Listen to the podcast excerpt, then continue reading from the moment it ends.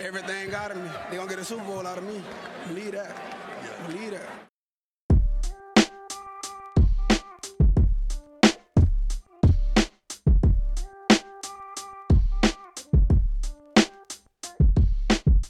Willkommen zu Talk Like a Raven, dem Podcast rund um die Baltimore Ravens.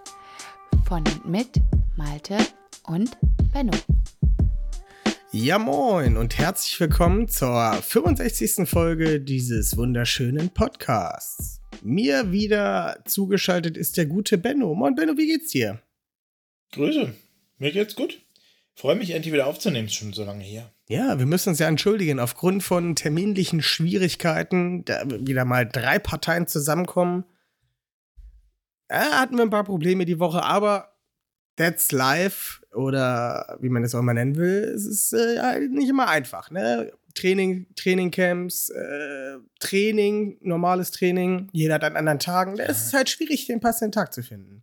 Aber Benno, was ja, mir gerade mal so. Uh, was denn? Du, du fragst nie, wie es mir geht. Ist dir das eigentlich schon mal aufgefallen? Ich frage dich bei jeder Nö, Folge. Weil wenn es dir schlecht geht, würdest du schon erzählen. Schlechten Menschen geht es immer gut. Aber wir sind heute nicht zu zweit. Wir haben Alexander bei uns. Alexander, magst du dich für die, die dich nicht kennen, kurz vorstellen und wo man dich eventuell auch finden kann? Ja, moin und äh, vielen Dank für die Einladung. Ähm, freut mich, dass ich hier dabei sein darf. Ähm, ja, ich bin der Dritte, der auch Training hat. Ähm, bin Alexander Roth auf Twitter zu finden als DJ Redhead, äh, vielleicht da in der Ravens Community bekannt. Ähm, komme, wie man vielleicht hören kann, aus der wunderschönen Eifel, auch wenn ich mittlerweile in Bingen wohne. Ähm, bin seit 2015, glaube ich, Ravens-Fan, nachdem ich da mal das schöne M&T Banks Stadium besucht habe und spiele auch selbst Football als Left Tackle bei den Bartkreuz nach Warriors. Fair, fair. Cool. Ja, lass uns nicht viel Zeit verlieren und äh, fangen wir mal mit dem ersten, ersten Take hier an, wa? Die Ravens News. Wir haben tatsächlich ein paar News. Nicht unbedingt interessante News, aber es sind News. Äh, John Harbour hat einen neuen Dreijahresvertrag unterschrieben und bleibt uns somit erhalten. Benno, bist du traurig deswegen? Nein, ich bin glücklich deswegen. Freue mich, dass er, ähm, dass seine Arbeit gewürdigt wird und dass er weitermachen darf. Und ja, langfristig das Team wieder auf, äh, also weiter aufbauen kann und hoffentlich nochmal zu einem Super Bowl führen kann. Alex, was sagst du dazu?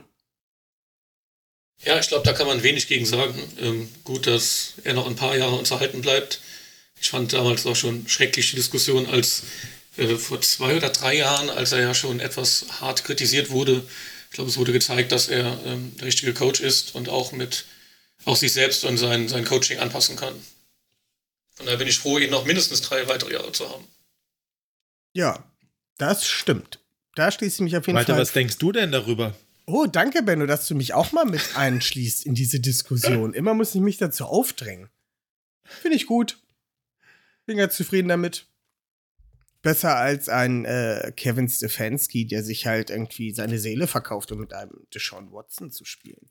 John Harbour würde das nicht machen. der würde das nicht machen. Also, nee. ich, ich, ich sag nur, ähm, hier, Ray Rice hat nicht mehr für die Ravens gespielt. Just das saying. Richtig. Just saying. Ja. Aber kommen wir zur nächsten News. Äh, die Ravens haben ihr Off-Season-Programm umgestellt, um Verletzungen zu minimieren. Dadurch werden zum Beispiel in diesem Jahr keine Joint Practices stattfinden, um die Spieler bestmöglich zu schonen. Alex, was hältst du davon? Bist du sonst immer so ein Fan von den Joint Practices? Also ich fand es schon ganz cool, ähm, oder aus meiner eigenen Erfahrung, auch wenn das 17 Stufen unterhalb äh, dessen ist, äh, finde ich es ganz gut, immer gegen andere zu trainieren und gegen andere zu spielen. Aber die Competition ist dann natürlich auch immer größer und damit vermutlich auch die Verletzungsgefahr. Ähm, ich glaube, die haben es in den letzten Jahren ja jedes Jahr gehabt, äh, mindestens einen Joint Practice zu machen. Ähm, kann aber nachvollziehen, dass man da was machen musste, weil letztes Jahr war ja unglaublich, wie viele Verletzungen es gab und ähm, naja, wenn das äh, wohl ein Weg ist, Verletzungen zu reduzieren, dann, dann kann ich das ganz gut nachvollziehen. Mal schauen, ob dann es eben nicht ein bisschen an der Competition fehlt im Trainingscamp. Aber nachvollziehbarer Schritt, erstmal da was überhaupt was zu verändern. Ja, ansonsten haben wir auch immer noch drei Preseason-Spiele. Da bin ich auch mal gespannt, wie sie das aufziehen werden. Was denkst du, Benno? Hm, naja, also die Preseason-Spiele werden sie schon spielen. Ähm, ich denke, John Harbour wird ähm, vorsichtiger sein, wahrscheinlich, äh, und nicht unbedingt im letzten Preseason-Spiel da noch seine Starter hinstellen. Weiß ich nicht. Könnte ich mir vorstellen, dass er das so ein bisschen, ähm, ja, dass er da vorsichtiger wird nächstes Jahr nach, nach dieser krassen äh, Saison. Ja, ansonsten denke ich, werden die Joint Practices einfach, um die Belastung ein bisschen zu minimieren äh, für die Spieler, weil das ist dann, wie ihr schon gesagt habt, einfach mit, mit anderen Guys, die dann natürlich auch volle Esse geben, weil sie wissen, der fehlt mir nicht, wenn er umfällt. Und ja, genau. Von daher. Wie würdet ihr denn an die Preseason rangehen? Hä? Wie würdet ihr denn an die Preseason rangehen, an die Spiele? Würdet ihr auch äh, durchaus durchrotieren, so wie die Ravens zuletzt auch gemacht haben, oder so wie äh, McRae bei den Rams einfach gar keine Starter mehr spielen lassen? Gute Frage. Schwierig. Ich glaube, ich würde den Startern schon ein paar Drives geben. Einfach, Einfach, nur mal wieder reinzukommen, ne? Ja, um ein bisschen Game-Action zu sehen. Ähm, und ja, man hat ja auch ein paar neue Spieler, die müssen auch mal gegen äh, andere Gegner, sage ich jetzt mal, das System spielen und gucken, wie sie Sachen auch anpassen können. Und so. Weil du kriegst dann halt einfach andere Defenses vorgesetzt und die simulierst du dir nicht in der Preseason alle äh, im Training, sage ich jetzt mal so, ne? Und von daher ähm, finde ich das ganz gut. Kommen wir zur letzten News.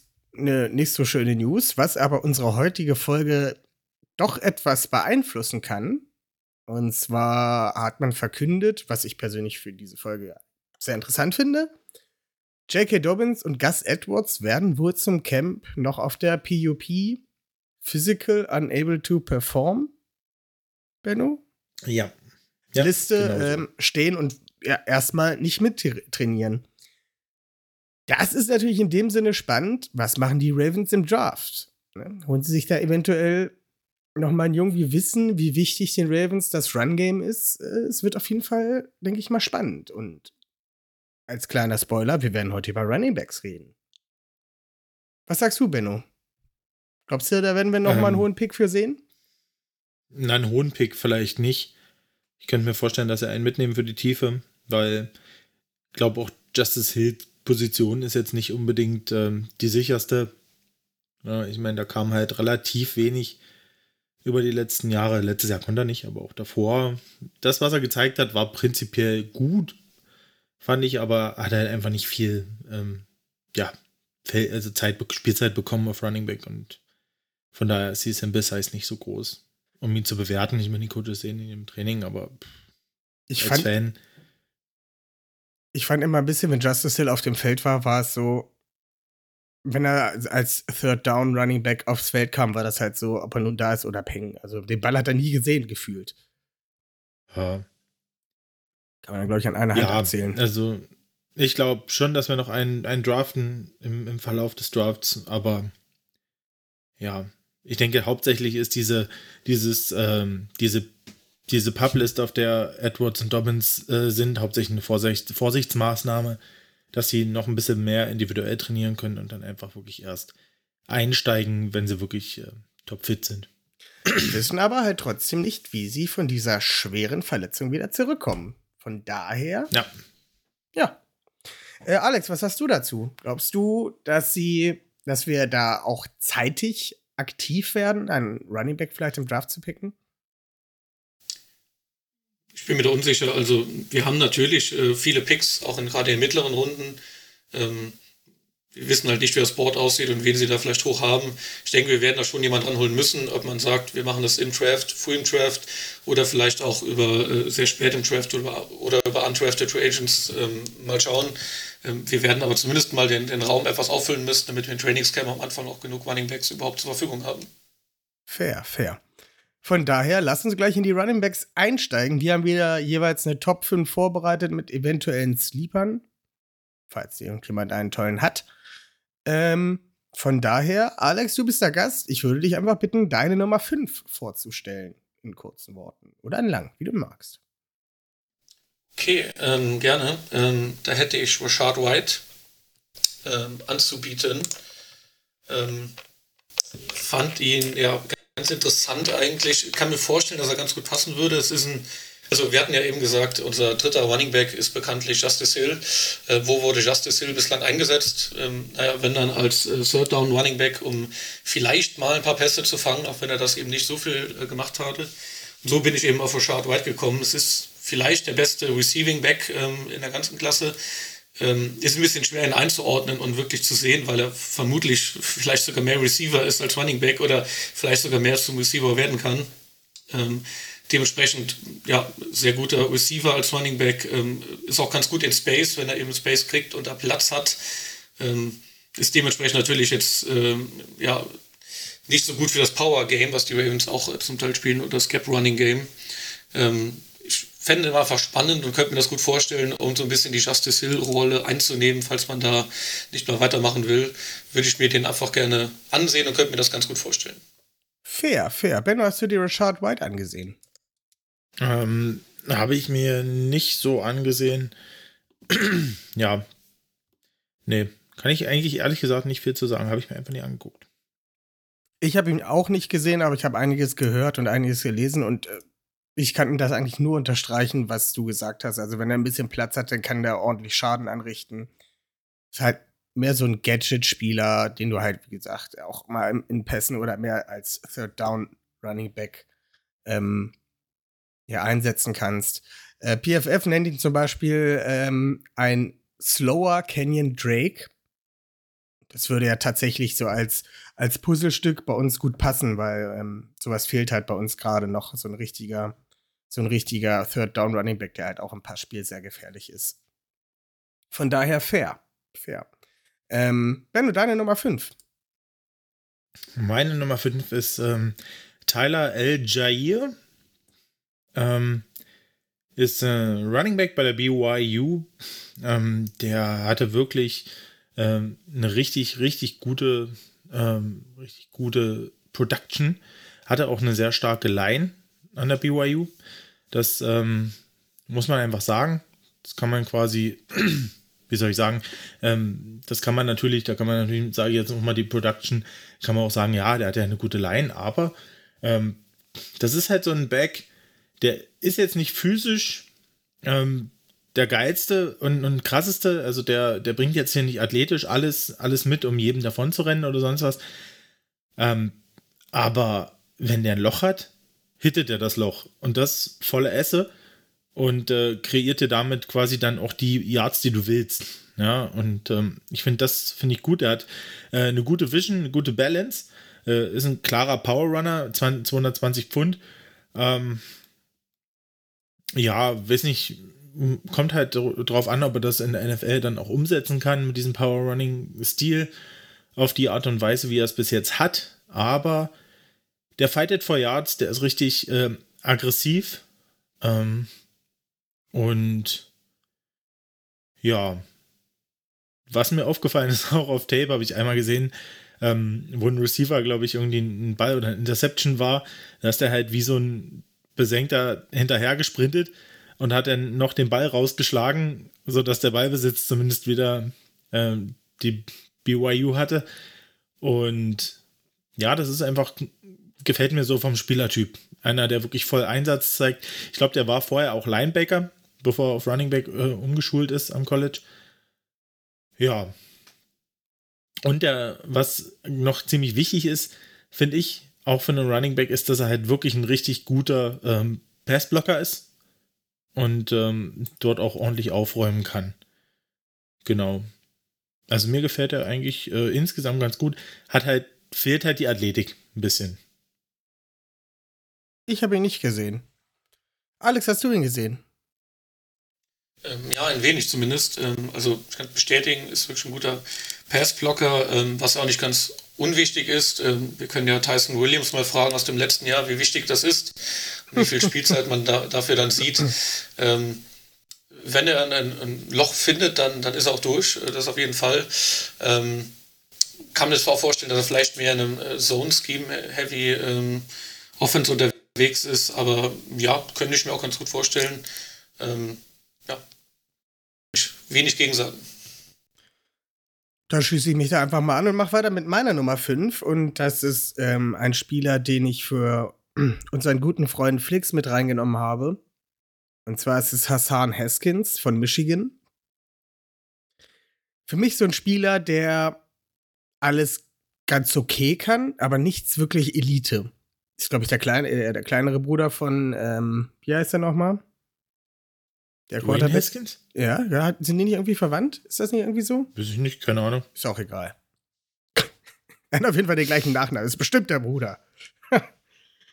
ähm, oder ein Cousin dritten Grades zumindest. Ja, so. vielleicht das. ähm, ja, wie gesagt, er kann alles halt ganz okay, aber nicht wirklich Elite. Ist halt nicht so der Elite-Runner oder der explosivste Runner. Er ist halt ganz okay. Ähm, was ich aber sehr positiv bei ihm fand, wo wir gerade auch drüber gesprochen haben, ich fand ihn gut in der Pass Pro.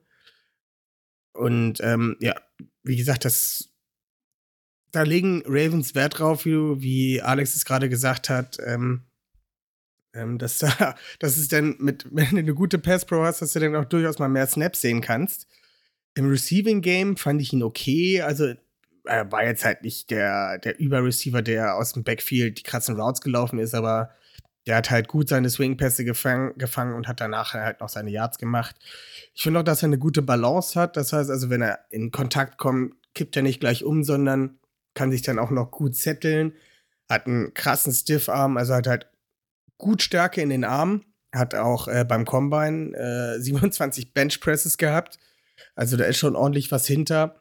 Aber ja, er ist halt nicht der schnellste. Also er läuft halt niemandem davon und der ist auch nicht der elusivste. Nennt man das so? Der elusivste? Ich benutze das jetzt einfach mal. Er ist nicht der elusivste.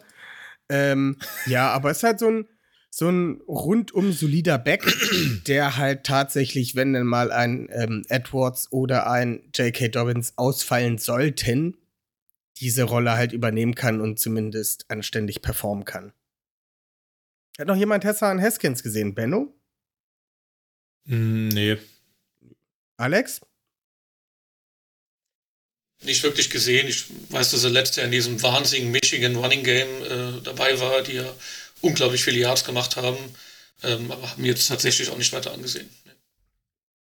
Okay, dann mach weiter gerne mit deiner 4.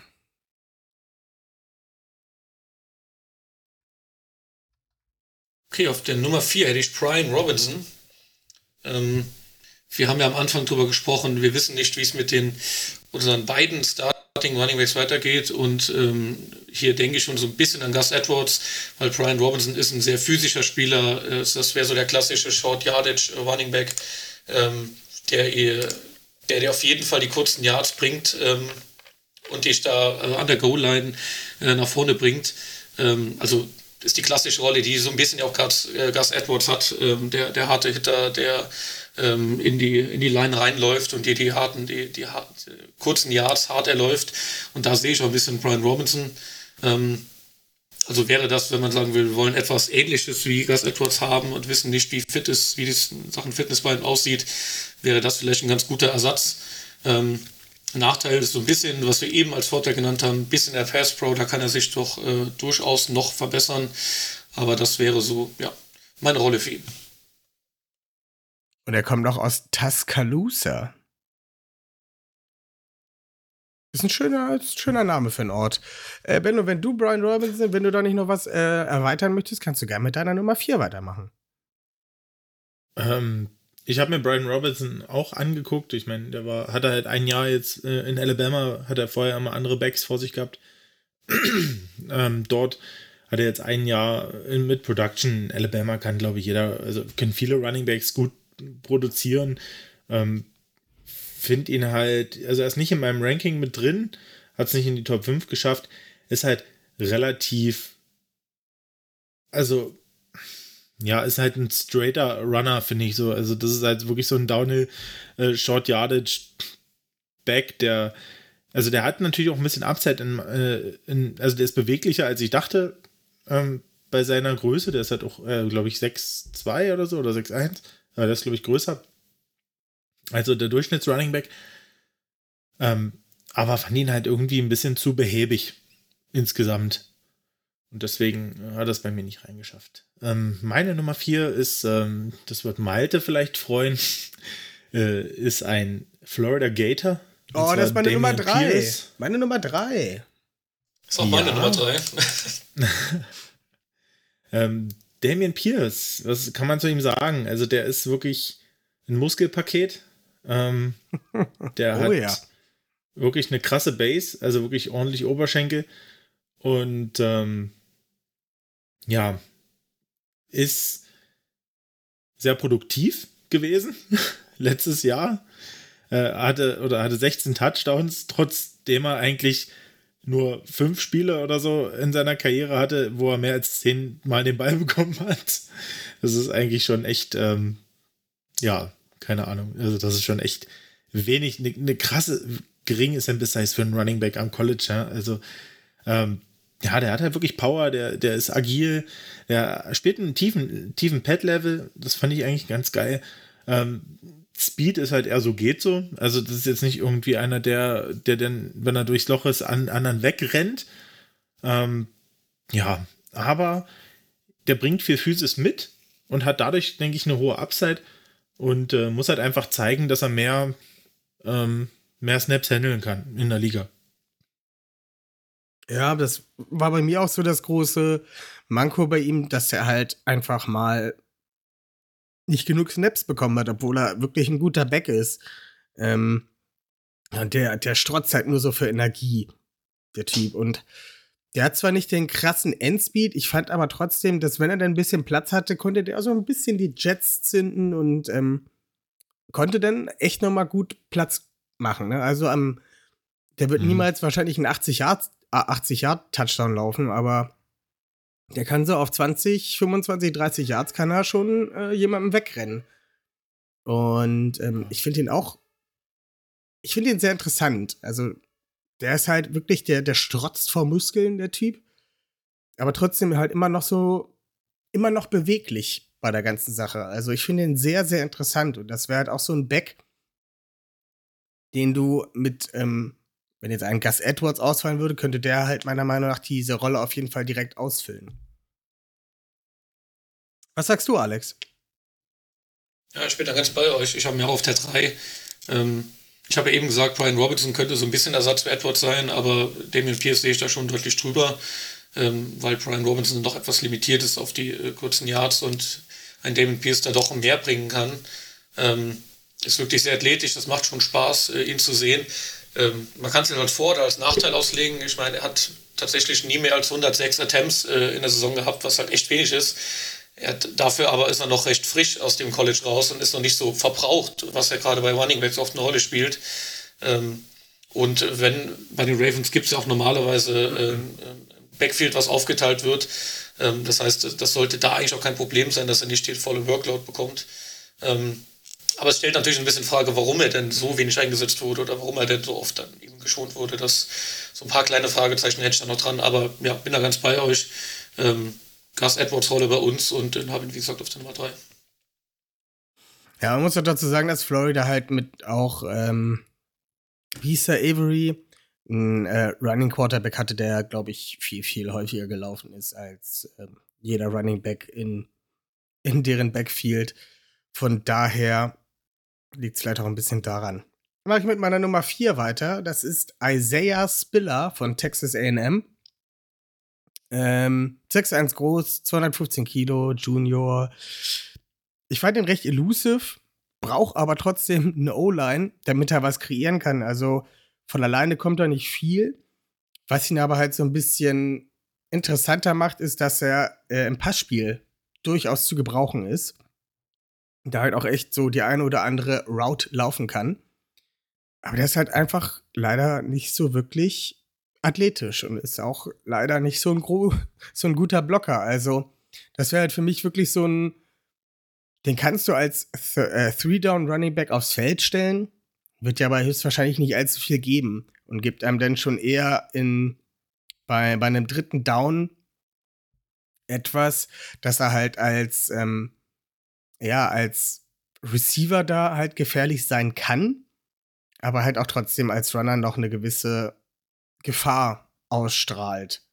Ähm, ja, also er kann halt viel, aber er ist athletisch, halt athletisch doch äh, limitiert. Benno, hattest du? Also meine, das ist meine Nummer 6. Hm. Ich habe den auf der 6, genau. Ja.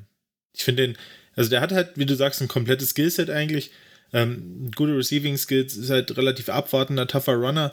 Ähm, ja, sein Pro Day Testing war halt echt unterirdisch, ne? Also eine 463 ähm, Pro Day, pff, das war nicht unbedingt ein, äh, also Werbung, ja. Aber ich glaube, der ist an sich relativ pro-ready. Also wenn du den ähm, draftest, glaube ich, kann der relativ schnell äh, in deiner Offense ja produktiv sein, wenn deine O-Line passt. Ja. Äh, Alex, hast du den Ja. gesehen? Ja, ist bei mir aber auch nicht drin, ist auf der Nummer 6. Ähm, man sieht auch ganz gut, wenn man so die Average Draft Position verfolgt, wie er in den Mock Drafts gedraft wurde. Seit, dem Pro, der eben stark gefallen. Ähm, das hat ihm auf jeden Fall nicht gut getan, weil er da wirklich sehr schlecht getestet hat. Ist deshalb bei mir auch so ein bisschen hinten rausgerutscht, aber kann mich sonst euch auch nur anschließen. Dann fehlt uns die Nummer 3 von Benno noch. Hatte ähm, Alex jetzt seine 4 schon gesagt? Die mit der 4 sind wir schon Ja, auf durch. der 4 hatte ich Brian Robinson. Genau, Ah, und ja. auf der 3 hat er Damon Pierce. Genau. Ah, stimmt, wie du. Genau. Ja. Also meine Nummer 3 ist äh, Pierre Strong Jr. von der South Dakota State. Ähm, ist ein FCS äh, Running Back, ja, hatte halt jetzt nicht so krasse Competition, aber war dort halt unglaublich dominant. Ähm, der ist eine 4-3-7 gelaufen beim, beim Combine, war da wirklich einer der schnellsten, schnellsten Running Backs, hat auch so einen 12-4er Broad Jump, 36er Vertical, also wirklich gut getestet, sehr athletisch. Hat richtig Speed, gute Cuts und offene Räume. Äh, ist ein Big Play Threat, hat 10 Touchdowns, über 50 Yards gemacht. Der kann wirklich Defendern Open Field ausweichen, findet gute Running Lanes. Ähm, ja, also der wirklich, der hat mich überzeugt. Den fand ich, fand ich cool. Ist halt so mein FCS-Guy, wie es äh, in der letzten Folge Christian Watson war. so, und ja, der hat es einfach auf die drei bei mir verdient, weil er mich auf dem Tape angesprochen hat, weil er wirklich richtig dominant war. Ähm, was er jetzt so nicht so hat, ist nach, nach Cuts dann schnell wieder vertikal zu finden. Also, das ist nicht ganz so seine Stärke dort, dieser Burst. Aber wie gesagt, der hat den Speed halt, um, um eigentlich, sobald da ein bisschen Loch da ist, äh, wenn er da durch ist, hat er wirklich den Speed, das Ding zu, nach Hause zu bringen. Und das finde ich halt äh, einfach so spannend an ihm und deswegen ähm, ist er bei mir auf der 3 gelandet. Ich habe ihn nicht gesehen. Alex, wenn du dazu noch was sagen kannst, haus raus. Ansonsten mach gern mit deiner Nummer 2 weiter. Nee, habe ihn leider auch nicht gesehen. Ähm, habe gerade mal seine Testings gesehen, da ist er wirklich sehr gut gewesen, ähm, das muss man wirklich sagen, aber muss ich mir Ja, den wohl guckt euch den mal an, guckt euch, guckt euch mal Tape von Pierre Strong an. Ich finde den wirklich, ähm, das wäre so jemand, den die Ravens äh, mal mit wegsnacken könnten, so in der vierten Runde. Ende dritte, vierte, Anfang vierte. Also vierte vielleicht, Anfang vierte so. Das wäre, finde ich cool. Dann kann ich halt abends sein Tape gucken und muss kein Germany's Next Topmodel gucken. Das ist mir auch ganz recht. ähm, bin ich dran meiner Nummer 2, wenn ich richtig Ja. drauf habe. Ähm, ja, ich glaube, an die Top 2 kommt man nicht ganz äh, vorbei. Ähm, deswegen habe ich sie hier auch mit reingenommen. Brees Hall auf meiner Nummer 2. Stich. Ähm, Dich. ich könnte mir vorstellen, dass wir dieselbe Nummer 1 haben, wie das Ganze klingt. ähm, ja, was soll man sagen? Brees Hall, ich, die meisten werden ja auch mittlerweile gesehen haben, äh, unglaublich gut, hat eine gute Balance, ähm, ähm, also Balance auf den Beinen und, und Kontaktbalance. Ähm, hat, also im Gegensatz zu, warten wir es eben bei Damon Pierce, glaube ich, der erstaunlich wenig eingesetzt wurde, kann man das hier nicht unbedingt behaupten. Ähm, er hat auch wesentlich mehr Rushes gesehen und wurde da äh, ziemlich deutlich eingesetzt, hat aber äh, unglaublich gut performt, ähm, hat im Schnitt auch immer mehr als 5 Yards äh, per Attempt, ähm, hat im letzten Jahr 20 Touchdowns, ne, vor dem Jahr 21 Touchdowns, im Receiving Game auch sehr auffällig und auch sehr gut, also ja, ihr könnt bestimmt noch mehr zu Brees Hall sagen, wenn ihr ihn auch auf Nummer 2 habt. Big Time Runner, guter Klar. Receiver, guter Speed. Und hat eine mega Workload gehabt. Also, das ist so ein Typ, den musst du, glaube ich, auch füttern in der NFL. Also, den musst du schon als ersten Running Back bald hinstellen und sagen, kriegst jeden zweiten Snap, kriegst du den Ball, mach was draus. Er ist so ein Jonathan Taylor-Typ, ne? Der braucht halt einfach die, braucht halt einfach die Carries, um, um richtig effektiv zu sein. Ähm, was bei ihm halt das Krasse halt einfach so schwer zu Boden zu bringen ist. Also du siehst bei dem halt immer die Beine, immer die Power, dass er nie aufgibt, äh, wenn schon ein Tackler dranhängt oder zwei. Und das macht schon richtig Spaß, auch dem zuzuschauen, muss ich wirklich sagen. Ja, also eigentlich war der, der hatte ein cooles Tape, aber irgendwie war es auch langweilig. ich weiß nicht, also ja. Das Tape von meiner Nummer 1 hat mir auf jeden Fall viel mehr Spaß gemacht. Bin gespannt, ob wir da den gleichen haben. Und ob wir das gleiche Tape gesehen haben. Ja. Wenn wir nichts weiter zu Nummer 2 äh, sagen, dann würde ich, Ich gerne denke- deine Nummer 1 hören, Benno. Nummer eins ist natürlich Kenneth Walker, der Dritte Was? Nee. äh, von Michigan State. ich habe James Cook. Ja. Na dann. Nein, das war ein Spaß. Spaß. Niemand hat James Cook. Doch, James Cook ist meine Nummer sieben. Echt? Ich habe mir Tape von Ja. dem angeguckt, musste ich ausmachen, fand ich ganz schlimm. Ich fand ihn als Runner ist er halt ähm, relativ scheiße, aber also nicht scheiße, aber das, wär, ist- das war jetzt blöd formuliert. Als Runner ist der jetzt echt geht so, ähm, aber das ist halt wirklich, wenn du einen Passing Down Back suchst, hallo, bitte, nimm ihn, gib ihm den Ball, gib ihm ein kleines Loch und er ist fort. Und das ist halt das Krasse. Also, das ist wirklich ein Big, Big Play. Das muss ich jetzt nochmal ansprechen. Also, James Cook, wirklich äh, Runner, nicht so geil, Passblock, pff, aber als Receiving Back, glaube ich, in der Rolle kann der richtig aufgehen in der, in der Liga. Und deswegen äh, fand ich den gar nicht so schlecht. Aber Kenneth Walker, der Dritte, ist für mich absolut der beste Running Back im Draft. Ähm, Brees Hall und er haben da wirklich, danach kommt auch erstmal wirklich ein Stückchen ähm, Luft, bevor dann so der nächste äh, kommt. Ähm, der hat Speed, der hat Vision, der hat Balance, der ist geduldig, wenn es nötig ist, ja, der, der rennt quasi nicht auf seine Linemen auf oder so, der wartet, bis sich das Loch öffnet. Er hat einen guten Burst, der ist Nummer eins bei Missed Tackles forced, ja, also dass er quasi ähm, Gegner dazu bringt, daneben zu springen. Und ähm, ja, und ich glaube, der hat auch, äh, ist auch Nummer eins ähm, in Yards after Contact. Ja, da hat er quasi 1168 seiner 1634 Yards letzte Saison hat er nach Kontakt gemacht und das ist einfach so krass. Und das ist für mich wirklich ein, ein relativ kompletter Back. Ähm, Bis auf Pass. hat halt nicht viel. Hä? Bis auf Passspiel. Ja, hat halt, nee, wollte ich gerade zu kommen, hat halt einfach nicht viel, viel Receptions gesehen.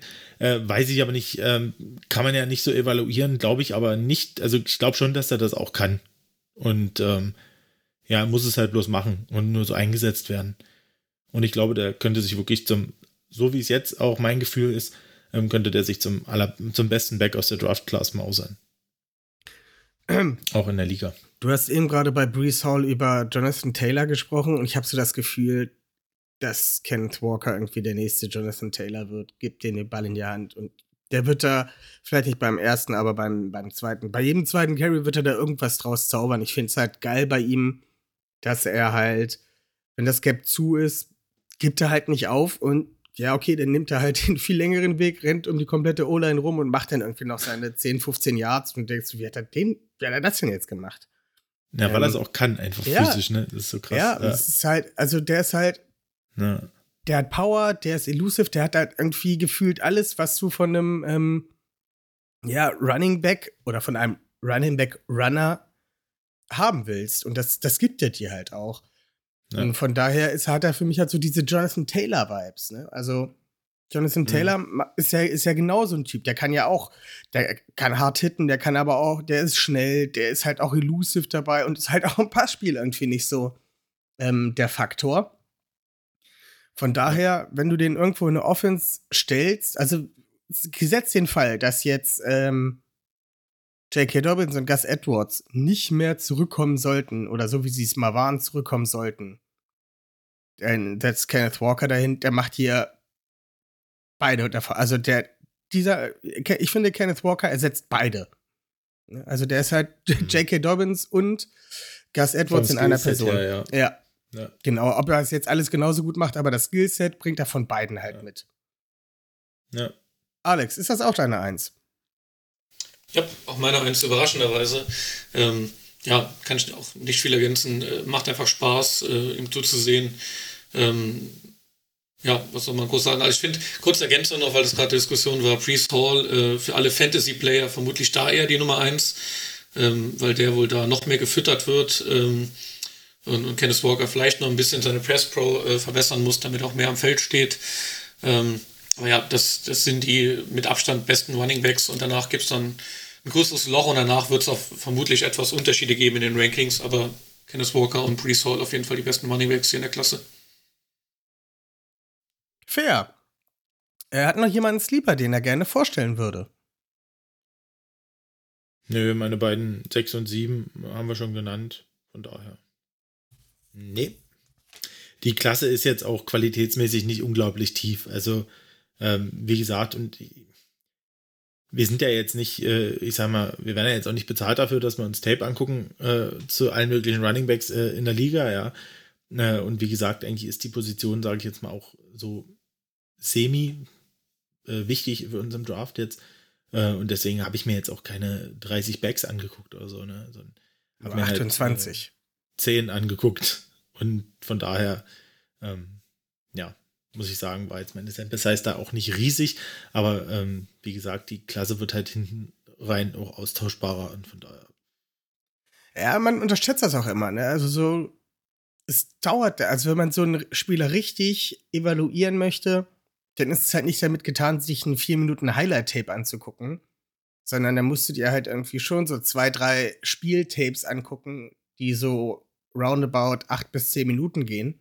Und du bist halt pro Spieler ungefähr eine halbe Stunde los. Ne? Ja, bei zehn Spielern sind das dann schon wieder fünf Stunden. Die musst du halt auch erstmal finden. Von daher lass uns nicht weiter drüber reden. Jo. Reden wir über die. Kommen wir zum interessanten Teil. Zum ganz interessanten Teil. Reden wir über die O-Line. Dort hatten wir großen Need Jetzt haben wir immer noch Need darauf, aber nicht mehr den ganz so großen Need wie äh, zu Anfang der Free Agency. Mit Morgan Moses kann man sich da bestimmt ein bisschen mehr fallen lassen. Ähm, auch hier Top 5. Wir haben nicht zwischen Tackles, Guards und Center unterschieden. Das heißt also, wir haben eine Top 5 für die komplette O-Line. Sprich, da können halt Guard, Center und Tackle auch drin vorkommen. Je nachdem, wie wir es halt für korrekt empfinden. Ähm, von daher würde ich sagen, Alex, du bist Gast. Gib uns deinen Nummer 5 O-Liner. Sehr gerne. Äh, O-Line macht mir noch mehr Spaß als Running Back. Habe mich auch etwas mehr mit den O-Line beschäftigt als mit, der, mit dem Running Back, muss ich gestehen. Auch weil ich glaube, dass das Need hier noch etwas größer ist. Ähm, Kurze Ergänzung noch zu meinem Ranking. Ich habe es auch nicht nach der, also auf Platz 1, 2 äh, und 3 werden vielleicht nicht die allerstärksten sein, ähm, weil ich schon gesehen habe, okay, wer ist überhaupt erreichbar für die Ravens und wo, wo würde ich mir denn wünschen, wen sie denn noch ziehen würden. Ähm, dementsprechend habe ich auf der 5 äh, Nicolas Petit Frère, hoffentlich richtig ausgesprochen haben, ähm, von der Ohio State University. Ich glaube, es heißt Petit Frère. Petit Frère. Das war eine Nummer 3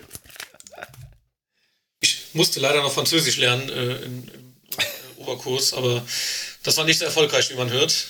Aber der Petit Frère von äh, der Ohio State University als äh, linker Tackle zuletzt eingesetzt, ähm, hat davor aber auch schon als rechter Tackle gespielt. Ähm, die Jahre ähm, ist ähm, ziemlich groß und schwer, was sich durchziehen wird in dieser Tackle-Klasse, weil Größe und, und Gewicht dann doch bei allen herausragt, vor allem äh, später bei meinen vorderen Plätzen. Ähm, hat mir sehr gut gefallen, ähm, war ganz gut in der Pass Pro, ähm, hat ganz aktive Füße in den Bewegungen, ähm, kann auch seine kräftigen Arme auch ganz gut bewegen, ist ein guter und, und starker Blocker äh, aus meiner Sicht, was bei den Ravens ja dann doch immer eine übergeordnete Rolle spielt, auch ein guter One-Blocker. Ähm, ein bisschen schlecht bei ihm, äh, dass er sich ein bisschen zu sehr in die Gegner reinlehnt in, in Block. Ähm, aber manchmal das Gefühl gehabt, dass er im Laufe des Spiels so ein bisschen nachlässt. Ich weiß nicht, ob das so eine Fitnessfrage bei ihm wäre. Ähm, und er kann sich äh, vielleicht noch etwas im Handfighting verbessern, aber alles in allem ganz gut. Ähm, wie gesagt, hat als Left Tackle und auch White Tackle gespielt, könnte ich mir aber eventuell auch auf Guard vorstellen. Ist immer die Frage, ob die Tackles äh, dann doch auf Guard spielen, ähm, aber das könnte ich mir durchaus hier bei ihm vorstellen. Fair. Benno, hast du Nicolas Petit Freya? Habe ich nicht in meinem Ranking, nein. Was? Das ist bei mir die Nummer drei. Ich habe bei dem. Das ist so ein, so ein, so ein Up-and-Down-Player, ne? Ich, ähm, um kurz euch was zum Besten zu geben. Ähm, gegen Nebraska, Penn State und Michigan hat er 19 Pressures erlaubt insgesamt. Aber in den restlichen sieben Spielen waren es nur neun. Äh, nur sie. genau andersrum. In den restlichen neun Spielen waren es nur sieben. ja, ähm, ich habe bei dem halt so ein bisschen ähm, Orlando Brown Vibes. Der wird halt auch so in der dritten Runde gehandelt und äh, ja, viele sehen halt bei ihm, dass er halt auf der großen Bühne vielleicht noch Probleme haben wird. Aber er kann halt auch gut performen und ist halt auch durch seine, ähm, ja, dass er rechts und links gespielt hat, sehr vielseitig kann mir halt echt gut vorstellen, dass der in der dritten Runde interessant für die Ravens ist, die den vielleicht noch mal ein Jahr hinter Morgan Moses oder zwei Jahre hinter Morgan Moses ein bisschen sitzen lassen, als Wing Tackle ausprobieren und ähm, dann halt auch echt ein hochkarätiger Starter für die Ravens sein kann. Also ich finde den als Prospect schon sehr, sehr spannend und äh, kann mir das gut vorstellen, dass er in der dritten Runde von den Ravens gepickt wird. Hm. Hm. Ähm, Benno, deine fünf. Meine 5 ist äh, Zion Johnson. Ähm, ja, wird gehandelt als Guard vom Boston College. Ähm, 6'3, 312 Pfund. Ähm, ist wahrscheinlich wirklich das Top Guard Prospect dieses Jahr im Draft. Der wird so, naja, Ende erste Runde gehandelt. Ähm, also, das ist wirklich ein Entschuldigung, wirklich ein nasty Run-Blocker. Also, ich glaube, du, du findest dies Jahr im, im Draft wahrscheinlich kein, kein Guard, der besseres Run-Blocking hat als er. Wirklich aggressiv, ähm, wirklich finisht die Blocks halt wirklich bis zum, bis zum bitteren Ende. Hat ein gutes Processing im Run, einfach, er kann es gut erkennen im Lauf, äh, wann er quasi auch den, den Gegner übergibt und auf den Linebacker geht. Ähm, ja, der, da wo er noch ein bisschen struggelt, ist halt so bei, bei Stunts im Passblocking, äh, dass er das schneller erkennt, aber das ist, ja, das ganze Coaching, das ist nichts, was man nicht äh, kriegt. Ähm, weshalb ich ihn hauptsächlich auch mit reingenommen habe, äh, gerade für uns, ähm, weil prinzipiell der Guard Need ist jetzt nicht besonders da bei uns, aber er hat äh, beim Senior Bowl auch auf Center trainiert und ähm, ich könnte ihn mir auch sehr gut als Center vorstellen. Ähm, hab ihn halt auch mit drin. Also mein, Entschuldigung, oh, was ist denn los? Ähm, ähm, ich habe ihn halt vor allem mit drin, weil mein Ranking ist schon so angelegt, was könnten die Ravens für die Offense Line auch machen, ja. Und da sind auch bei mir eventuelle Backtrades mit drin. Und äh, wenn man, sage ich jetzt mal, in die 20er äh, zurücktradet, wäre er absolut eine Option. Ähm, wenn man halt diese Center-Position noch upgraden möchte. Ne? Und äh, ja, und der hat mir einfach, das macht so echt Spaß, dem zuzugucken. Also der prügelt halt wirklich äh, die D-Liner äh, reihenweise dort weg im, im Run-Game und äh, das ist wirklich jemand, der könnte, glaube ich, die, diese Ravens-Line auch anführen. Also das ist wirklich äh, ein richtig cooler, smarter Typ. Alex, hast du ihn dir angeguckt, den guten Sion? Ja, ich habe ihn angeguckt und wenn ich jetzt äh, nur nach, ähm, nach der Stärke sortiert hätte, wäre er wahrscheinlich auf den ersten paar Plätzen gewesen. Ähm, Benno hat es äh, schon ganz gut gesagt. Ähm, er ist, ähm, also 14 ist er mir zu früh. Er wird nämlich teilweise jetzt schon sehr, sehr hoch gehandelt. Ähm, und nach 14 ist es mir einfach zu früh, ihn da zu ziehen. Ähm, Wenn es, wie er sagte, ein Backtrade geben sollte, und wir sind Ende erste Runde, Anfang zweiter Runde und können ihn da nehmen, dann nehme ich ihn sehr gerne. Ähm, unglaublich guter Guard, wird mir auch richtig gut bei den Ravens gefallen. Ähm, hat auch schon mal Tackle gespielt. Ähm, letztes Jahr ein paar Snaps, davor das Jahr. Eine ganze Saison, ne? Ja, ja hat 2020 Saison, komplett 20. gespielt. Ja, ähm, 2021 noch zum Teil. Ja. Ähm, hat auch im, im, im, Pro Bowl immer als Center gespielt, also wird auch da gehandelt, dass er als Center gut spielen könnte. Ähm, ist unglaublich aggressiv, äh, hat ein schön niedriges Pad-Level, also das gefällt mir richtig gut, kommt auch gut in Second Level und blockt da weiter, was ich immer gern sehe bei, bei ähm, Guards, ja. Also wird mir unglaublich gut gefallen, wird auch, glaube ich, gut reinpassen, wird so ein bisschen eventuell unser Center Need auch bedienen können, aber mir wird er momentan einfach zu hoch gehandelt und auf 14 sehe ich ihn absolut nicht, ihn da zu nehmen. Ähm, wenn wir irgendwie einen Pick bekommen sollten, Ende Runde 1, Anfang Runde 2, dann nehme ich ihn auch sehr gerne. Fair. Dann komme ich mal mit meiner Nummer 5 raus und die wird wahrscheinlich schon den ersten Schock geben. Kommt bei mir aber zusammen aus der Position, wo er gedraftet wird und was er mitbringt. Bei mir ist die Nummer 5 Trevor Penning von Northern Iowa. Ihr habt die bestimmt höher. Yep. Ja. Viel, viel höher anscheinend. Viel höher? Ein Stück weit. Die Spannung hochhalten. Spannung hochhalten. Dann werde ich erstmal nicht viel über ihn sprechen. Ich werde einfach nur kurz was zu ihm sagen. Ist ein ultra guter, aggressiver Runblocker. Hat mega die Stärke. Super gut da drin. Ist mir im Passblocking aber manchmal ein bisschen zu wackelig. Im Senior Bowl wurde er da auch ähm, öfter mal von schnelleren ähm, Passrushern gut geschlagen und hat sich dann halt eigentlich nur noch mit seiner Überaggressivität gezeigt, indem er halt, als das Play quasi schon verloren war, die Defender gegen äh, den Goalpost geworfen hat.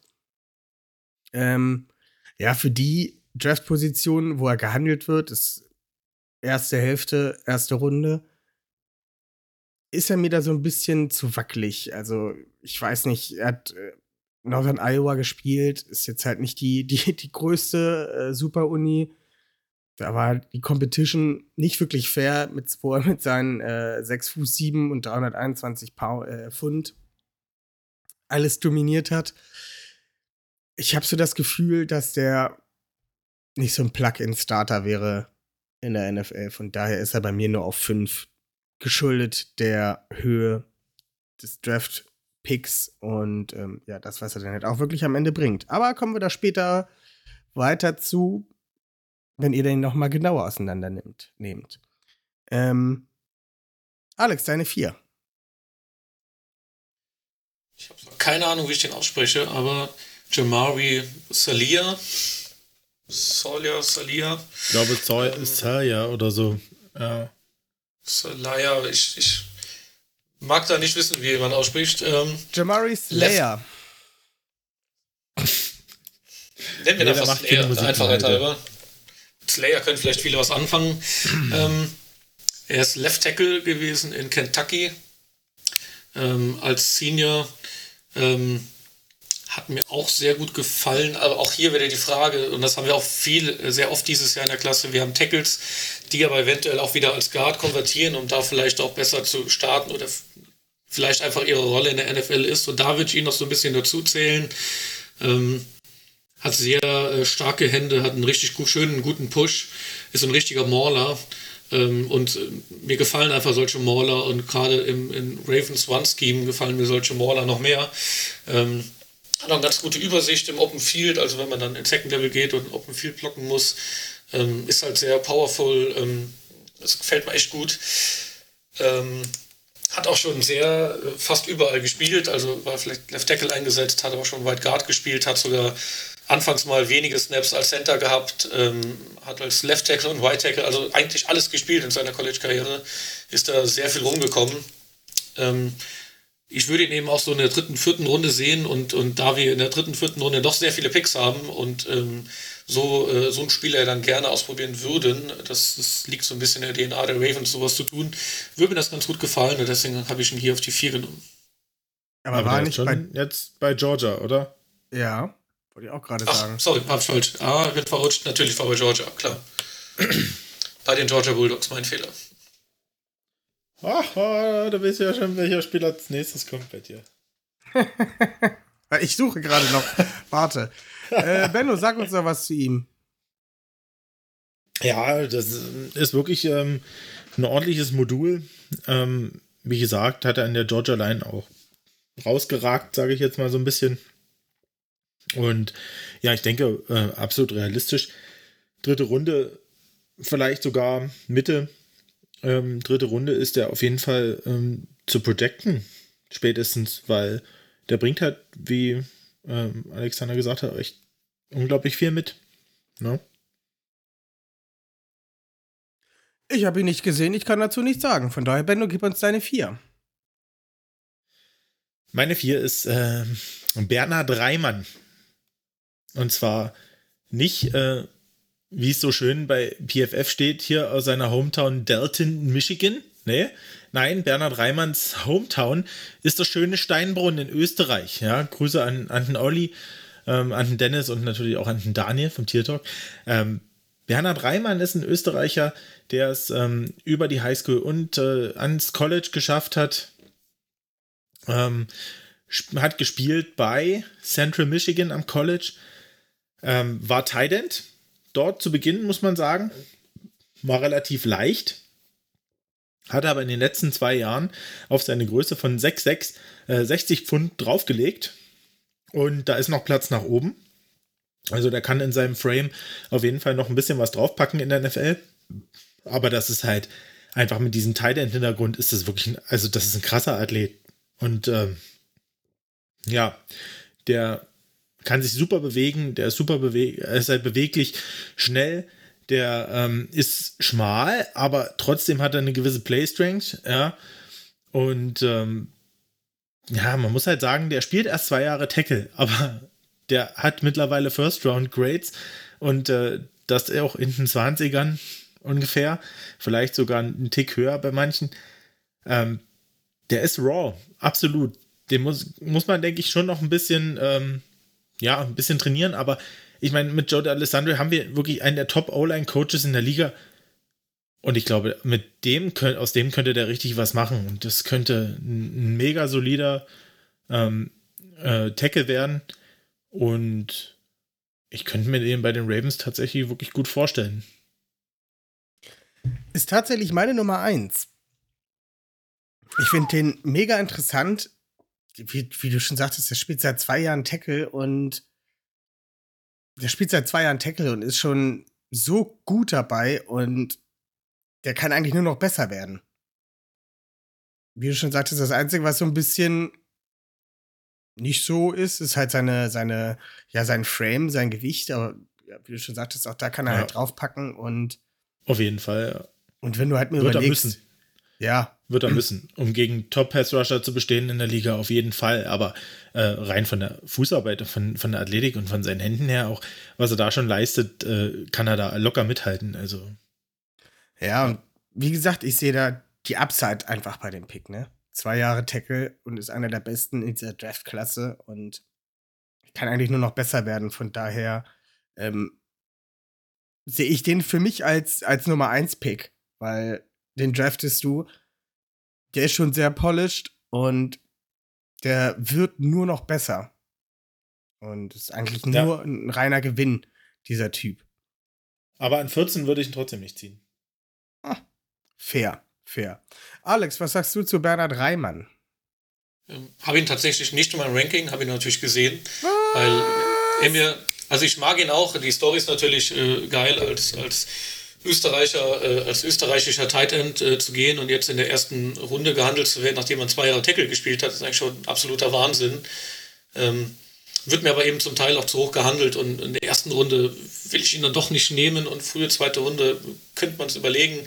Ähm, ich sehe aber eben andere, dann vielleicht eher vor ihnen oder vielleicht interessanter bei den Ravens, aber was man absolut lassen muss, er hat erst zwei Jahre Tackle gespielt. Ähm, also, wenn der jetzt in ihr NFL-Team kommt und einen guten O-Line-Coach kriegt, was kann denn noch aus dem werden?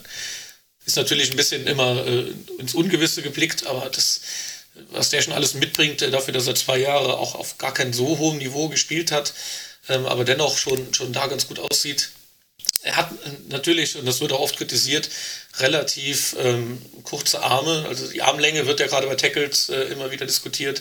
Da, das könnte ein bisschen Schwierigkeiten äh, mit sich bringen.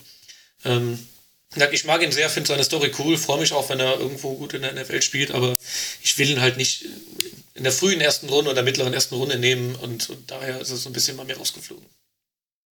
Ja, aber ich sag mal, gerade so ähm, Armlänge, ne, natürlich, das ist für einen Tackle auf jeden Fall wichtig, ähm, da braucht man nicht drüber reden, aber ähm, ich finde dadurch, dass er halt einfach so athletisch ist und halt schon echt ein gutes Handplacement hat, ähm, dadurch kannst du das halt echt kompensieren.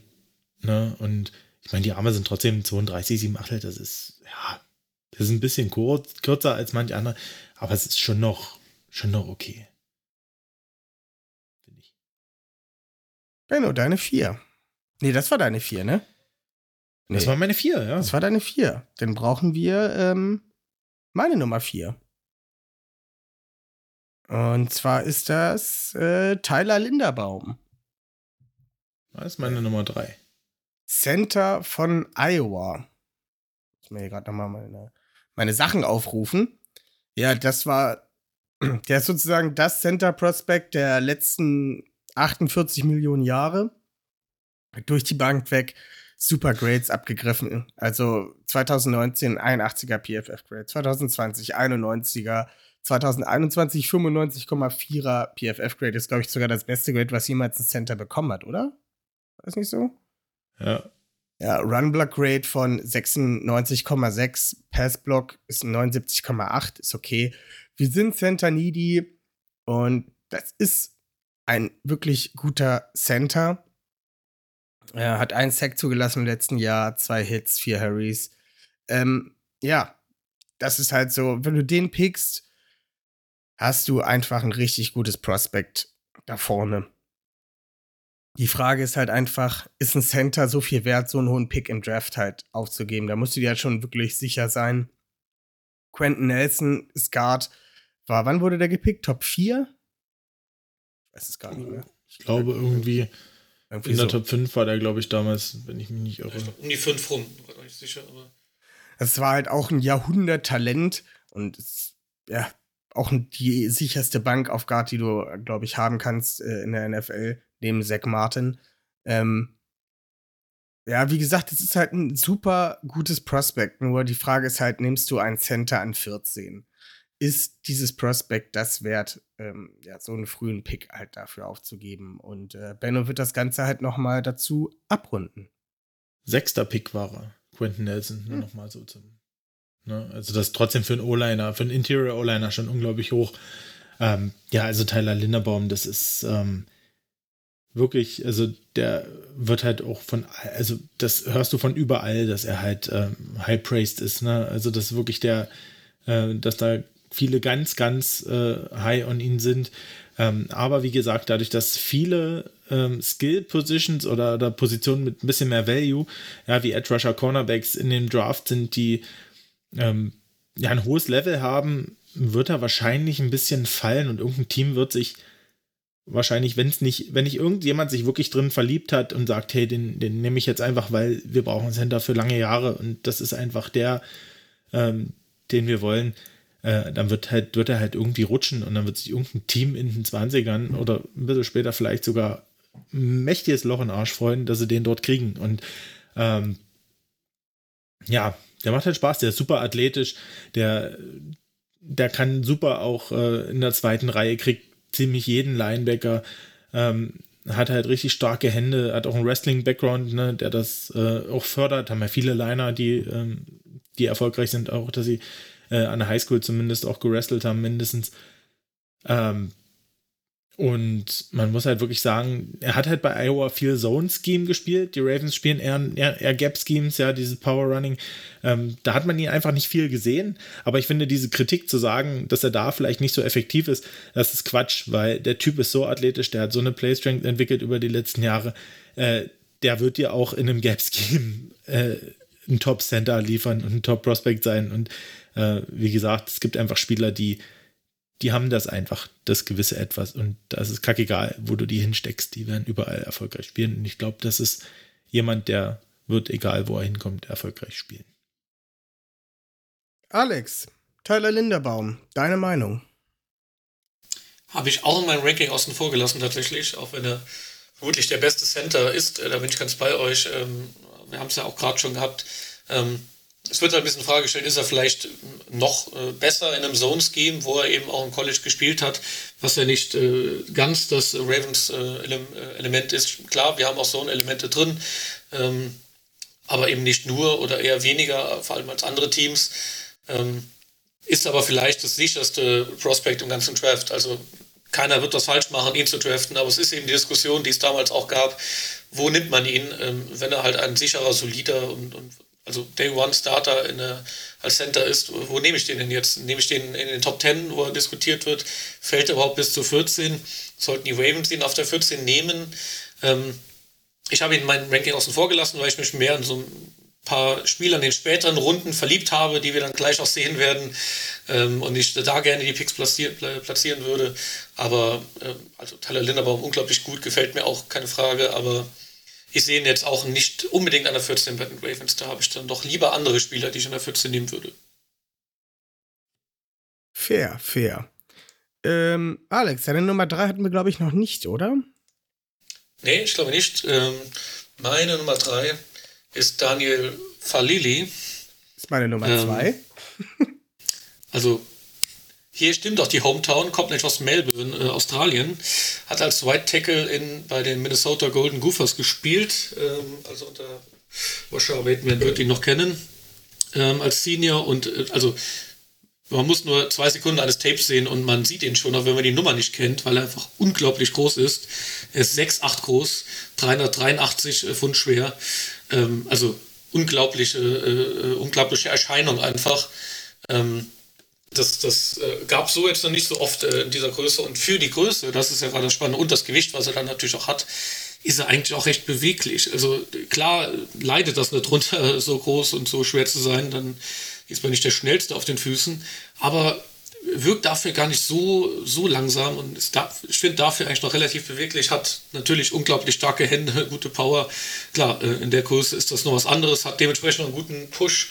Ähm, sehe bei ihm eben auch noch Möglichkeiten, dass er sich entwickeln kann und würde ihn einfach unglaublich gerne in unserem One-Game sehen, wenn, wenn, wenn dieser Schrank nach vorne läuft und den Weg frei blockt. Also das könnte ich mir unglaublich gut vorstellen. Ähm, und auch hier ist es ähnlich. Ich habe gerade nicht genau vor mir, aber er hat auch noch gar nicht so lange gespielt. Also hat auch noch nie ähm, gar nicht so lange äh, Football gespielt, glaube ich. Habe es so gerade hier nicht aufgeschrieben. Also Jahre, da sehe ich auch noch ganz schön viel Möglichkeit zur Entwicklung und äh, ist einfach so ein bisschen unique. Also in der Größe, äh, in dem Gewicht äh, als Tackle, ähm, ja, das, das würde ich einfach unglaublich gerne bei den Ravens sehen.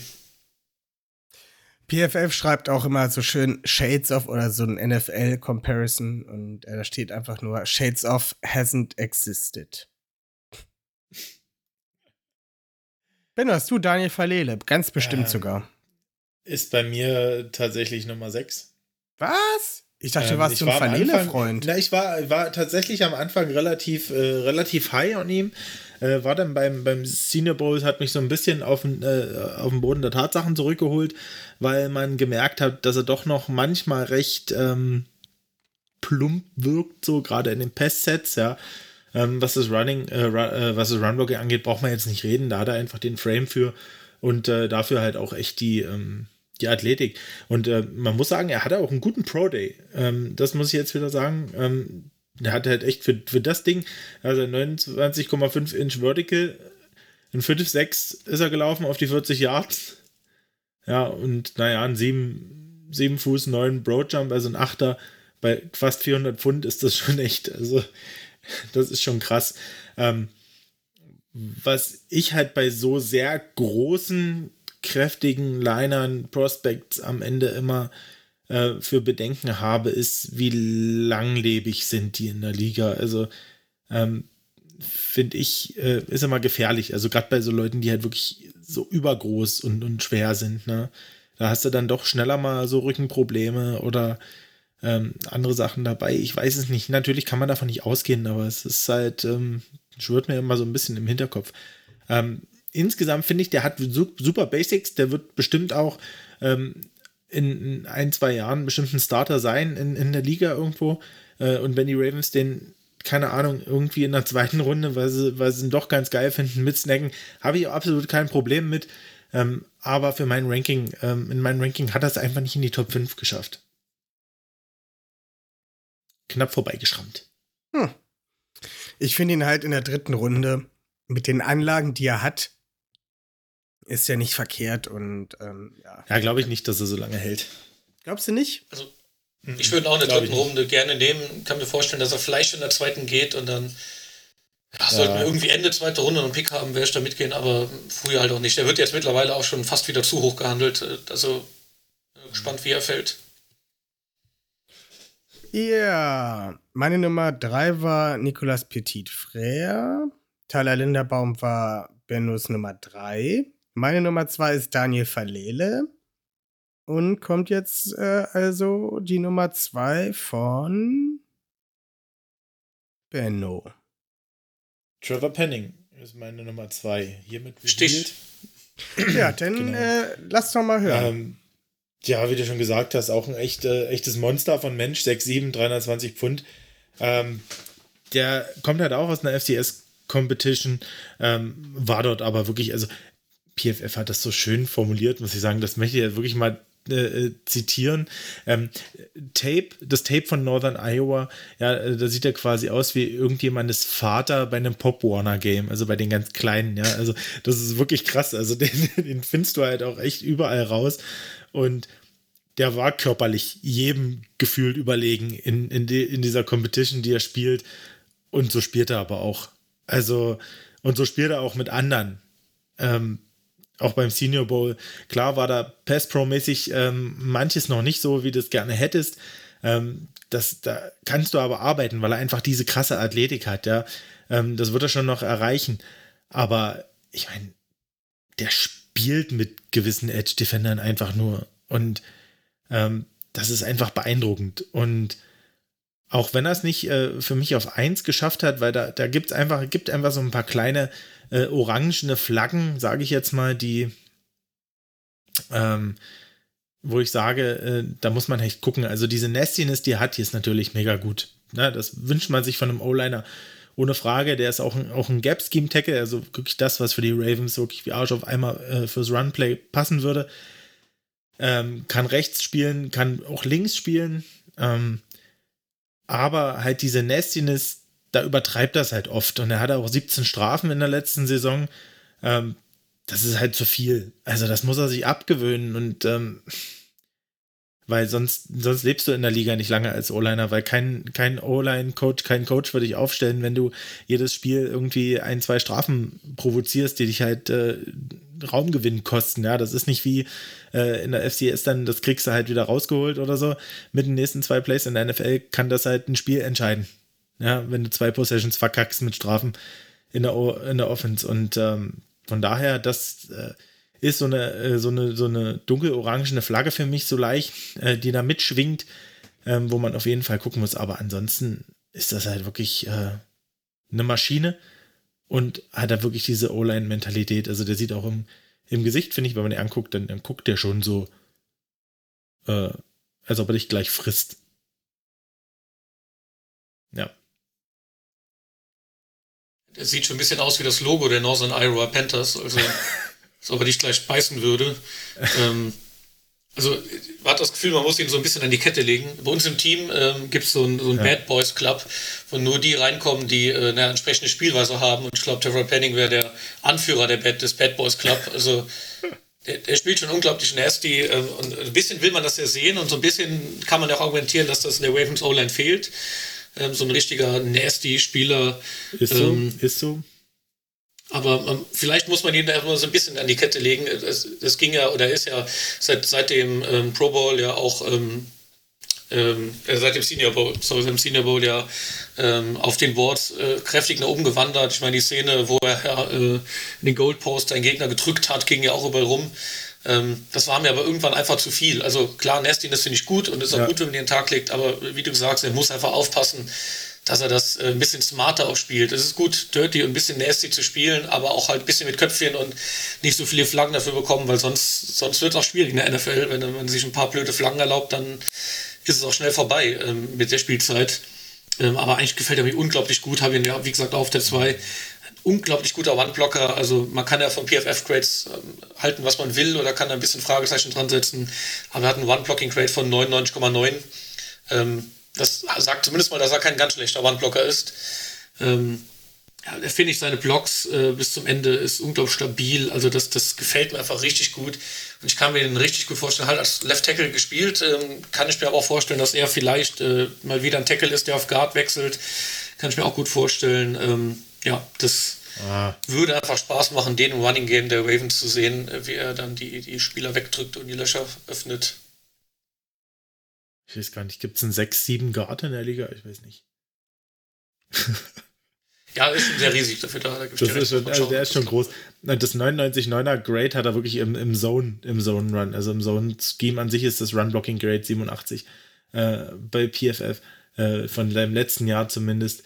Aber, aber es ist schon krass. Also der hatte halt vor allem auch echt einen 97-6er Pass Blocking Grade. Äh, na, wie gesagt, nicht gegen die stärkste Competition, aber das, also der bringt halt unglaublich viel mit und wer eine 4-8-9 als Tackle auf, auf 40 Yards läuft bei 6-7, ähm, ja, den, den musst du irgendwo snacken und der wird schon äh, irgendwie in der ersten Runde Mitte wird er weggehen, denke ich. Irgendein Team wird den, wird den lieben. Und das bin dann wieder ein bisschen früh, wenn er wirklich, äh, teilweise ja. hat man ihn im Mock jetzt in Top 10 gesehen. Das ist mir einfach zu früh. Ah, das finde ich auch ein bisschen hoch. Da bin ich dann raus. Aber äh, macht auf jeden Fall Spaß. Ich kann mir vorstellen, wie er einfach die Löcher aufblockt. Ähm, das kann man sich richtig gut vorstellen in, im Scheme bei uns. Aber ja. mal sehen, wie er fällt. Er wird mir momentan, wie gesagt, einfach zu hoch gehandelt. Tja, dann bleibt jetzt eigentlich nur noch die spannende Frage, wer eure Nummer 1 ist. Ob ihr die gleiche Nummer 1 habt oder ob das eine unterschiedliche ist. Ähm, Alex, erzähl doch mal, wer deine Nummer 1 ist. Man sagt nicht, es ist Charles Cross. Auf gar keinen Fall. Ähm, hier ist mein, mein Crush in diesem Jahr. Ich habe mich irgendwie ein bisschen verliebt äh, in, in, äh, in der Analyse. Dachte auch eigentlich, ich wäre ziemlich alleine damit, nachdem ich jetzt in, äh, gestern und vorgestern noch ein paar Podcasts gehört habe und noch kurz mit Oliver Friedel gesprochen habe, sehe ich, dass das andere auch äh, ähnlich sehen. Und zwar ist es Cole Strange, ähm, Center oder Guard von äh, Chattanooga, ein FCS College. Ähm, ich weiß nicht, ob ihr den überhaupt gesehen habt oder ihn kennt, aber irgendwie habe hab ich den gesehen und habe mich dann noch in den verliebt und kann mir den einfach unglaublich gut bei den Ravens vorstellen. Und zwar Cole Strange ist tatsächlich schon 23,6 Jahre alt, weil er ähm, als äh, Redshirt Senior sechs Jahre auf dem College war. Also ungewöhnlich alt. Das, das, ist ein kleiner Nachteil auch gegenüber den anderen, muss man natürlich sagen.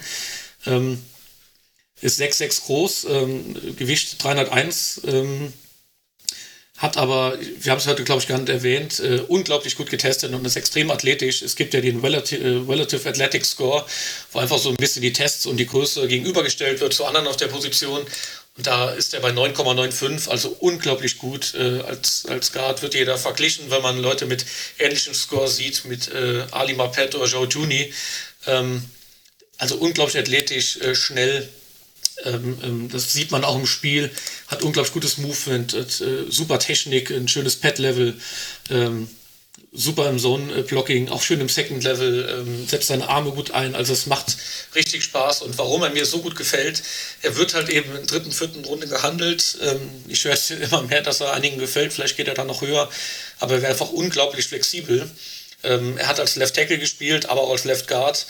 Ähm, hat auch schon ganz wenige Snaps als White Tackle gespielt und wurde auch im Senior Bowl als Center eingesetzt. Und ähm, ich glaube, so jemand in der dritten Runde, das wäre genau das Richtige für uns, weil es heißt ja anscheinend, dass die Ravens ganz zufrieden sind, momentan auf Center, was man diese Woche aus den Pressekonferenzen so gehört hat. Aber man will ja da auch nicht ganz sicher gehen, ob das so bleibt. Man hat auf den Tackle-Positionen ein paar Fragezeichen mit Spielern, die aus Verletzungen kommen. Ähm, wenn man hier ein Prospekt hat, was eventuell alles spielen kann, ähm, kommen natürlich so ein paar äh, McCarry-Vibes mit, ähm, der auf Center spielen könnte, der aber auch ein guter One-Blocker ist und auf Tackle und Guard spielen kann. Ähm, den nehme ich sofort in der dritten Runde mit dem ersten Pick der Ravens und wäre unglaublich froh, den bei den Ravens zu sehen. Also ein unglaublich guter Allrounder, den ich hier gerne nehmen würde. Benno. Ja, Cole Strange ähm, habe ich auch gesehen beim Senior Bowl. Ich habe Senior Bowl relativ ähm, aktiv verfolgt dieses Jahr wieder. Ähm, hat mir auch gut gefallen, so super competitive auch. Ähm, hat er einen Rap gehabt, wo er es echt ein bisschen verkackt hat gegen den Defense Tackle und hatten dann gleich aufgefordert, hey, lass uns nochmal. Und äh, den hat er dann gewonnen, den Rap, und dann hat er nochmal und dann haben sie noch einen dritten gemacht zur Entscheidung. Und also ist wirklich so jemand, der, der auch diese Competitiveness und, und diese Aggressivität auch mitbringt äh, für einen Offense-Liner. Ähm, kann ich mir gut vorstellen, ähm, dass die Ravens den vielleicht in der vierten Runde mit irgendwie mitnehmen mit einem ihrer vier, vier, Viertrunden-Picks oder so, ähm, hätte ich nichts dagegen. Ähm, allerdings, wie gesagt, äh, von wenn dann wahrscheinlich wirklich mit einem klaren Ziel, weil für den Spieler, der alles spielen kann, haben wir gerade Patrick McCurry verpflichtet, äh, verlängert. Ähm, schauen wir mal, wie das wird. Aber ähm, hat sich in mein Ranking geschafft, weil ich da, wie gesagt, ähm, doch ein bisschen top-heavier bin. Äh, aber auf jeden Fall ein gutes Prospekt. Sehr gutes Prospekt.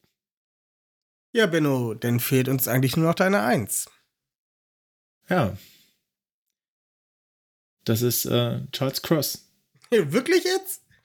Mississippi State, ja. Der wird doch hier in den, der wird doch in den Top 5 gehandelt. Glaubst du, ihr habt den Chain noch hoch?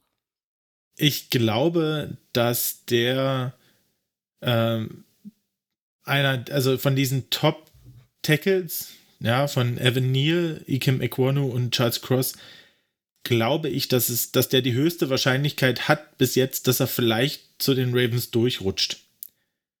Auf 14. Je nachdem, wie, ähm, wie die Teams vorher vielleicht, ähm, also ob es einen Quarterback-Run gibt. Vor 14. Wenn ja, haben wir eine Chance, also hat er eine Chance durchzurutschen zu den, zu den Ravens. Und äh, man muss sagen, glaube ich, Charles Cross ist, glaube ich, der beste Pass-Blocking-Tackle in der Klasse. Ähm, der hat zwar noch aus, äh, ausbaufähiges Footwork, aber der hat äh, super Anker. Der hat trotzdem auch schon wirklich gute Füße. Ähm, der hat lange Arme, ähm, ist 6'5, 307 und das sieht einfach alles wirklich smooth aus, wie der in seine Pass-Sets geht. Ähm, hat dort immer auch eine Antwort auf die Moves von den äh, Pass-Rushern. Ähm, ja, das Run-Blocking ist, ist okay. Ja, das ist jetzt nicht so, der, also der ist kein Mauler, der ballert nicht die Leute weg wie so ein Equonu, der irgendwie seinen äh, Defensive Tackle oder, oder Linebacker quer übers Feld schubst, wenn er dort einmal einschlägt oder so.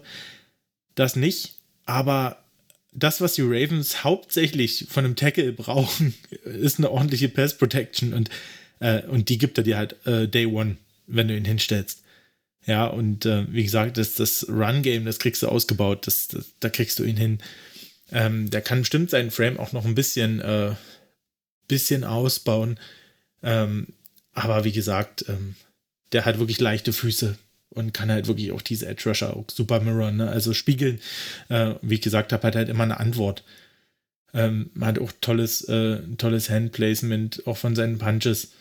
Und ja, hat sich halt immer weiter verbessert, auch die letzten Jahre. Und ich denke, da ist noch echt Luft nach oben. Der hat, sage ich mal, mit das meiste Upside.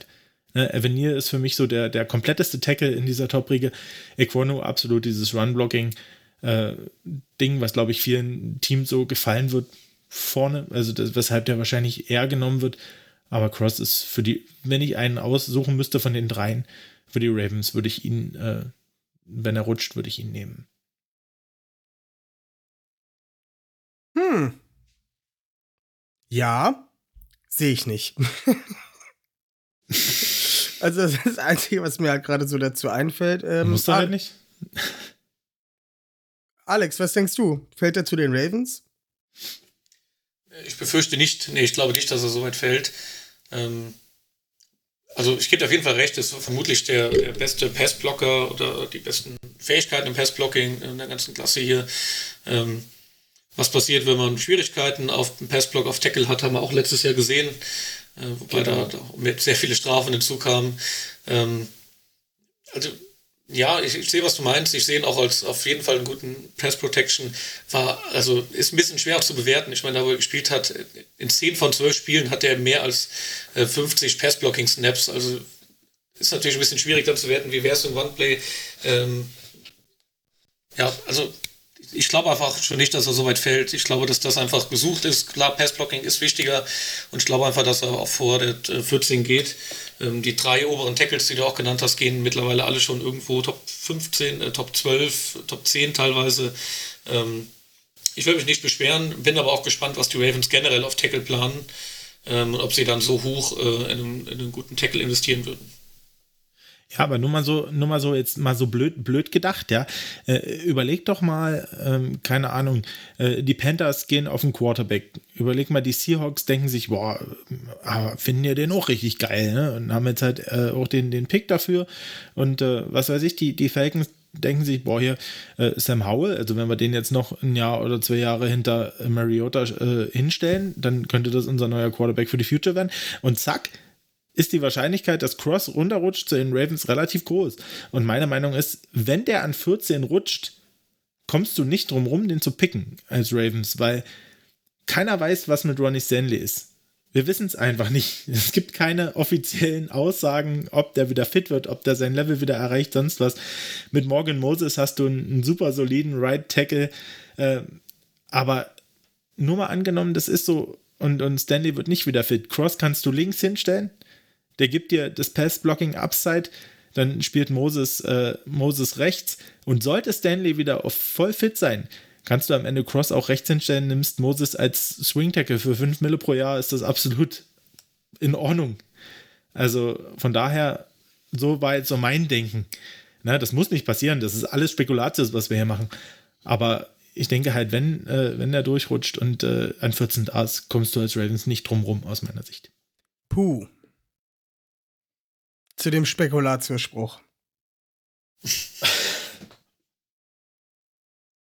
Also ich bin ganz bei dir. Wenn dann 14 da ist, dann, dann, dann nimm ihn. Also keine Frage. Ähm, ich bin auch feiner damit, äh, Charles Cross an der 14 zu nehmen, als dann Linderbaum, weil einfach ein Tackle viel mehr Value bringt an der Position. Ja. Ähm, und man ja auch später in den Verträgen sieht und in den Kosten, ähm, was man eben spart, wenn man dann einen, einen Tackle ähm, auf den in fünf Jahre unter Vertrag hat im Prinzip, ähm, anstatt eben Center an der Stelle.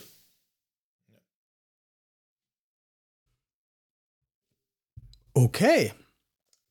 Dann sind wir soweit. Ich habe noch jemanden Sleeper. Was ist mit deiner Eins? Bernhard Reimann. Hab ich Ach ja, stimmt, hast du erzählt. Mm. Siehst du. Ich hätte noch zwei Sleeper, die ich zumindest mal erwähnen will, die ich mir auch ganz gut vorstellen könnte. Ja. Ähm, das eine ist Sean Ryan, ähm, Left Tackle von der UCLA, könnte aber auf Guard eingesetzt werden. Ähm, und genauso ansonsten noch Donovan West, äh, der ein, noch so ein reiner Center, weil man sieht wenig klassische Center im Draft nach Linderbaum ähm, äh, von den Arizona State Sun Devils, den ich mir auch so dritte, vierte Runde vorstellen könnte. Ähm, gefallen mir beide ganz gut, haben natürlich auch vielleicht da noch Schwächen ganz gut im One-Blocking. John Ryan eigentlich auch gut im Pass-Blocking. Ähm, bringen beide, denke ich, ein bisschen Upset mit und unsere ganzen Picks in der dritten, vierten Runde, da will ich schon so ein, zwei O-Liner gerne sehen. Weil da, ich denke, da in der Tiefe gibt es einfach unglaublich viele Spieler, die, die uns da vielleicht einen soliden Starter irgendwann bringen könnten. Und das ist ja auf jeden Fall gut investiert in Runde drei oder vier. Alex, was denkst du also denn? Ich hab, Achso. Ja, bitte? Was? Nee, nee, mehr, mach mal. Nö, also ich habe aber auch noch zwei Leute. Ähm, einmal ähm, meine Nummer 7, die ich habe, ist Abraham Lucas von der Washington State, 6'6, 315 Pfund. Der hat auch echte, äh, leichte Quick Feed. Ähm, der hat vor allem 2195 Pass-Block-Snaps gespielt in seiner College-Karriere. Ähm, der ist halt auch wahnsinnig beweglich. Der hat technische Mängel, nicht viel Run-Game-Erfahrung, was man an diesen Snap-Zahlen halt, äh, der Passblock-Snaps auch sieht, aber der bringt halt relativ viel mit und als, ähm, ja, als Wing-Tackle äh, ein bisschen später könnte ich mir den durchaus vorstellen.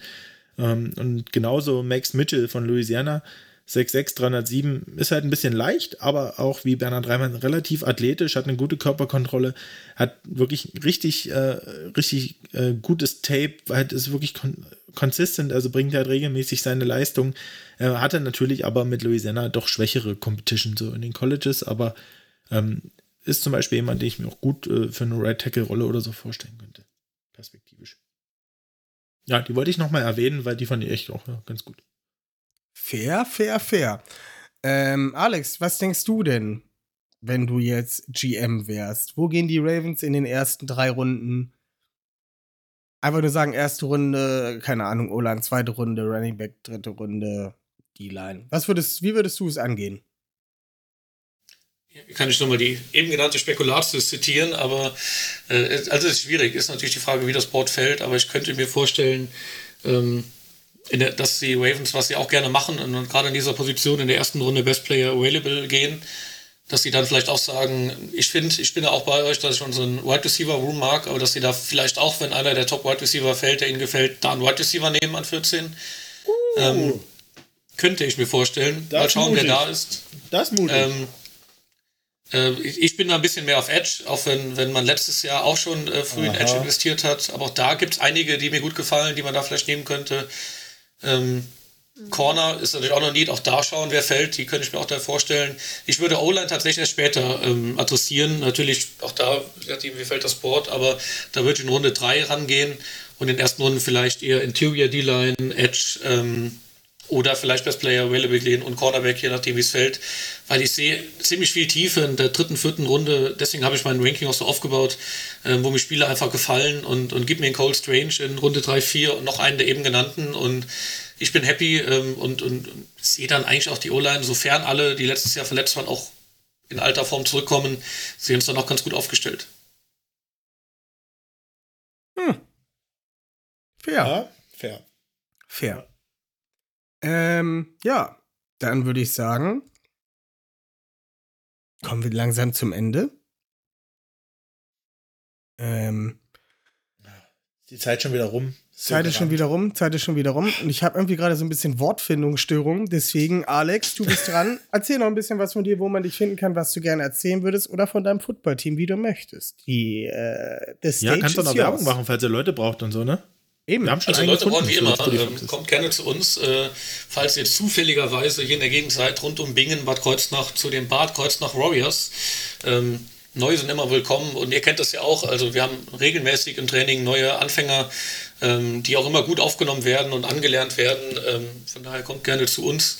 Ähm, ich selbst habe auch erst mit äh, 26 mit Football angefangen. Ähm, es ist nie zu spät, Football zu spielen. Wir heißen jeden herzlich willkommen. Also kommt gerne vorbei und ansonsten, ja, findet ihr mich eigentlich nur auf Twitter unter redhat-dj, ähm, wenn ihr nach mir sucht und ja, schreibt mich gerne an, wenn ihr über Online diskutieren wollt ähm, oder bei Fantasy Football, da bin ich auch ganz aktiv. Aber am liebsten natürlich, wenn ihr Football spielen wollt, kommt zu uns, wenn ihr aus der Nähe seid und ansonsten besucht euer anderes lokales Footballteam. Ähm, unglaublich cooler Sport, den ich nur empfehlen kann. Ähm, schaut einfach mal bei einem Training irgendwo vorbei. Auf jeden Fall. Benno, du hast hier mal das vorletzte Wort. Genau, ähm, ich bedanke mich nochmal bei Alexander. Schön, dass du da warst. Schön, dass du die Zeit genommen hast und den Aufwand gemacht hast, äh, dir die Prospects anzugucken und mit uns zu schnacken. Ähm, hat auf jeden Fall echt Spaß gemacht. War, war glaube ich, eine ziemlich runde Sache bei Online. ähm, ja, und von daher äh, kann ich nur sagen, habt noch eine schöne Woche ähm, und ein, ein, schönes Wochenende. Und äh, wir hören uns dann nächste Woche wieder mit den, mit den nächsten Prospect-Gruppen. Das wird auch richtig spannend. Kann ich euch schon versprechen. Man kann auch sagen, wir haben wieder einen Gast bei uns. Richtig. Sehr spannend. Ähm, wir ja. hatten noch gar, kein, gar nicht viele Wortwitze. Darf ich noch einen raus und am Ende Bitte. hättet mich ja eigentlich in die Edge-Klasse einladen müssen. So als Rothaariger. Dann hättet ihr mich ja Ed Sheeran nennen können. Oh. Folgt uns auf Instagram, Facebook, Twitter und was es nicht noch so alles gibt. Oh. Ich dachte, mit Rothaarigen macht man nur Quarterback-Class. Wir hören uns nächste Woche. Ich freue mich sehr darauf. Ja. Mit besseren Wortwitzen. Oder vielleicht auch nicht. Macht's gut. Tschüss. Tschüssing. Ciao. Hallo.